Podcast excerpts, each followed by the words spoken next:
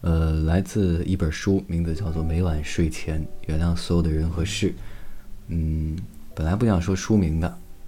这段文字的名字呢叫做《生命要浪费在美好的事情上》。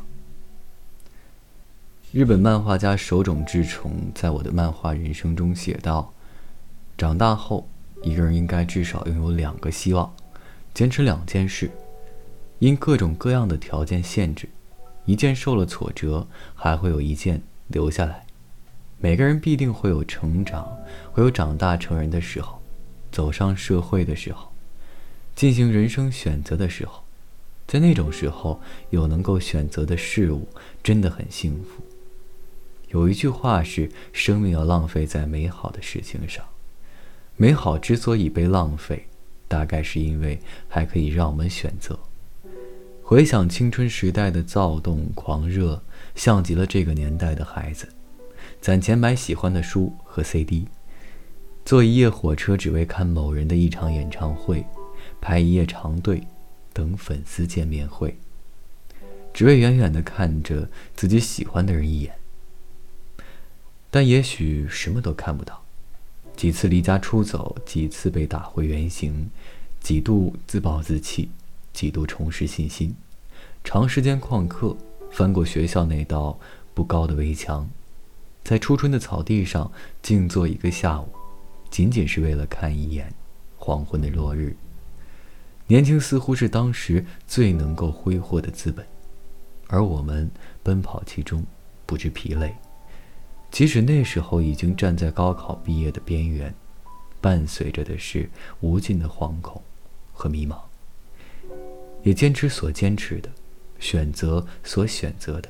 不负初心，不悔当初。多年后失去重返校园的可能，把青春埋进坟墓，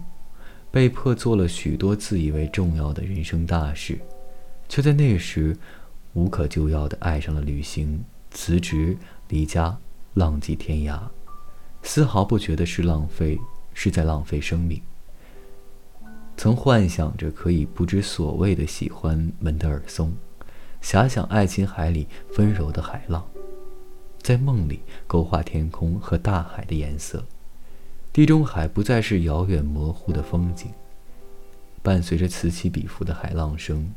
于每个午夜时分，写下深情优美的文字，记录属于感觉或感情上的领悟和收获，如此美好。我们应该在最好的时候尽情挥霍自己的生命。于是过了二十五岁，依然去远行，去一无所知的地方。一个双肩包，一张地图，一双脚，无数次幻想在冰岛拥有一间小屋子，可以独自出来捕鱼，亦可以和当地人一起谈笑，喝下午茶，隔着北海与西欧大陆畅想伊比利亚风情。在阿尔卑斯山脉下的中世纪庄园里，看遥远朦胧的巴洛克和洛可可建筑，带着漂亮的牧羊犬在辽阔美丽的北美大草原上狂奔放羊。那些青春的画面，那些埋在记忆深处的场景，触不可及，偶尔被捧在手心里想念，把它当成一场挥之不去的梦。一次妙不可言的体验，一种富有想象力的游戏，却不再为了一时的冲动而冲动，由心出发，不再是简单莽撞的离家出走，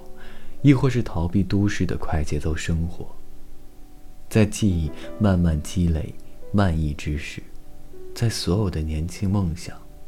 无聊思绪被附上隐形的翅膀，足以起飞之后，坚持。有了他应有的选择，无所谓对错，更无所谓值不值得。我们走过的路，以及我们要走的路，那些大人们觉得所谓的浪费，甚至挥霍，那些一个人痛定思痛后的放下，乃至放弃，都是因为我们还有选择，还可以坚持。即使这辈子平平淡淡，过得空乏无聊。但至少快乐、自由过。对你说，生命要浪费在美好的事情上，而在我的心里，生命中最美好的事情是找到那个知道你所有的错误和缺点，依然认为你很好很好的人，让他珍惜你，陪着你，宠着你，一直走下去。这就是今天的文字，送给在听的各位。然后呢，这也算是一封信，不过没有在直播末尾的时候读。